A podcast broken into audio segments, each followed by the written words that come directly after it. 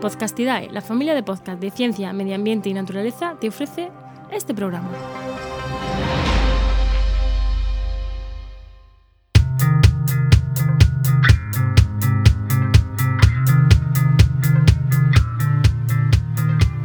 ¿Qué pasa? Acabas de llegar a El Charco, un podcast de opinión sobre medio ambiente.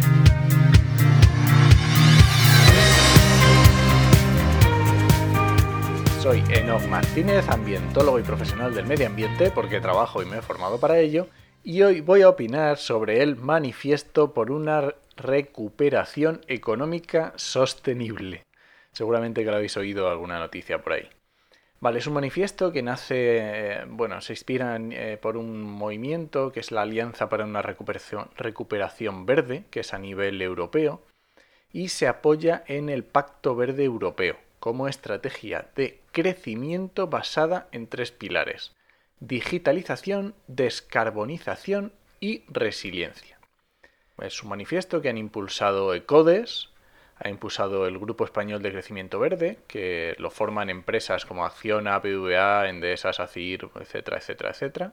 La SEO Life, el Centro de Innovación de Tecnología para el Desarrollo Humano, que es de la Universidad, la UPM, la Universidad Politécnica de Madrid y por integrantes del Centro Vasco para el Cambio Climático y el Real Instituto del Cano, pero que está abierto y, todo el mundo se puede adherir sin, ningún problema. El manifiesto básicamente lo podemos resumir en que eh, va hacia una recuperación hacia una economía más sostenible y robusta. Bien, ahí está. Hay que estar atento a todas las palabras, porque ya que es corto, vamos a estar atentos y establece alianzas entre partidos, empresas, sindicatos, medios, ONGs y sociedad civil y tiene hacia unos paquetes de estímulos sostenibles basados en el mejor conocimiento científico y las mejores prácticas.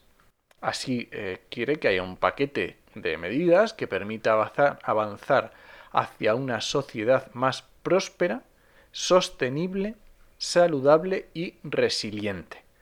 Siempre que meto aquí la palabra sostenible, yo entiendo que estamos hablando de sostenibilidad, ambiental, no sostenibilidad económica. Bueno, y este manifiesto se ha, escrito, se ha hecho para mandar a la comisión del Congreso que está, bueno, pues está tratando el tema de la recuperación después del COVID-19, ¿no? Voy a fijarme un poquito en los, además de estas mm, palabras que ya os he dicho, que es lo que dice el manifiesto, que a lo mejor algunas os han chirriado un poquito, voy a hablar un poquito de las empresas que eh, han firmado o que firman este manifiesto. Vamos a empezar con Endesa. Endesa fue la empresa que más emisiones generó con su actividad en España durante el 2018 que con esto significó un 23% de las emisiones industriales de toda España y un 9,3% del global, no solo industriales. Bien, firmando el, manifiesto. Iberdrola. Iberdrola el octavo puesto en el ranking de emisiones nacional. El Banco Santander, por supuesto, que es uno de los bancos europeos que más aumentó el porcentaje en su financiación a los combustibles fósiles. Entre el 2018 y el 2019 aumentó un 75%. Por supuesto tenemos también al, BVA, que en 2019 invirtió en proyectos de combustibles fósiles 428 millones de euros, 10 veces más que en el año anterior, en el 2018. Tenemos también, por ejemplo, empresa Lafarge, Lafarge Holcim, que es la décima empresa que más contribuyó al cambio climático en España. Y luego, bueno, tenemos otro tipo de empresas que seguro que todos conocemos, como Telefónica, Inditex, la mm, Ecoembes, el, mago del greenwashing. Y bueno, aunque, aunque yo esté citando estas empresas, hay un montón, y eh, tenemos unas declaraciones que ha hecho, eh, os voy a poner en las notas del programa, en la, eh, os voy a dejar, por supuesto, la web del, del, manifiesto, que es por una recuperación sostenible.net, y os voy a dejar varios artículos de prensa que han tratado este tema y temas parecidos. Y ahí decía Miquel González Eguino, de la Universidad del País Vasco, que es uno de los impulsores, que decía que es positivo y que necesitamos encontrar con las empresas, necesitamos contar con ellas, porque si no difícilmente vamos a hacer la transición a tiempo. Esto es lo que decía esta, esta persona, ¿no? Y luego también entre los, entre los firmantes también tenemos a políticos, no voy a entrar en nombres, pero entre ellos podemos mm, algunos que son los responsables, algunos de los responsables del atraso, del atraso de España en renovables o en fotovoltaica o en el retraso de España en la ley de cambio climático, que ya tocamos con el charco de la semana pasada. Entonces, bueno, yo quiero mm, hablar y decir algunas conclusiones que, que, yo veo después de esto. Y la primera es que si mi firma en un manifiesto está al lado de la del Santander o Endesa, por poner un ejemplo, uno de los dos nos hemos equivocado. O ellos o yo. Lo siento. Puede haber más razones, pero luego las digo. Y es que realmente estoy convencido de que para que hagamos un cambio real eh, para luchar contra el cambio climático, no necesitamos a las grandes empresas. Lo siento, no, no las necesitamos. Estas grandes empresas son las responsables del retraso que tenemos, son las responsables de las mayores inversiones.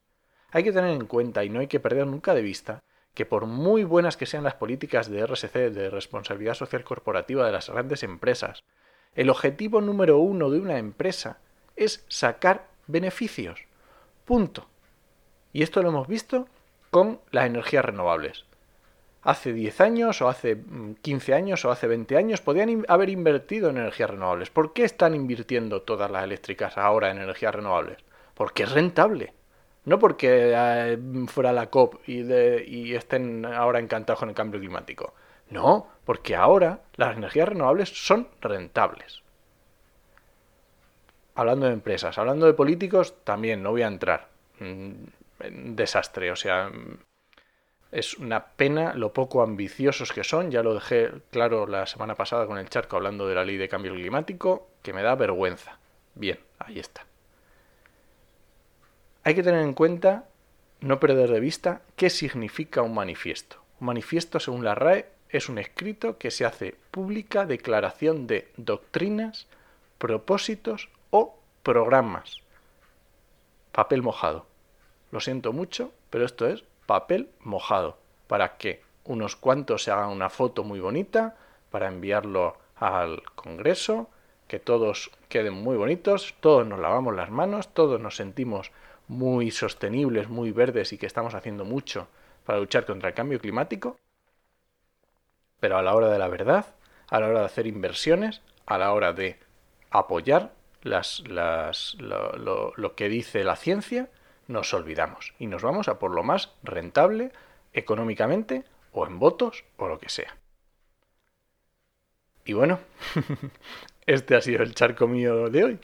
Si te ha gustado este podcast, suscríbete en tu reproductor y ya sabes que puedes encontrarme en redes sociales como enochmm y en la web podcastidae.com barra el charco.